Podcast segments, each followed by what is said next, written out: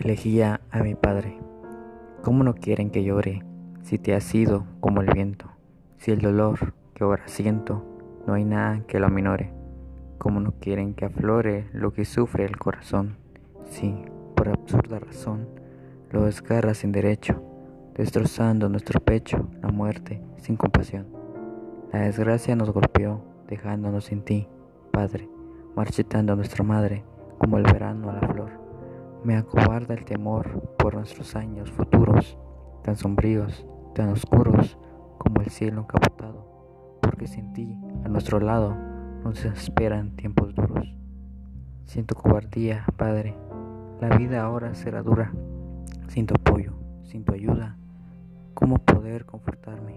¿Cómo voy a resignarme a perderte sin remedio, desconociendo a qué predio habrás ido a descansar? Sin saber dónde estarás, tranquilizarme, no puedo.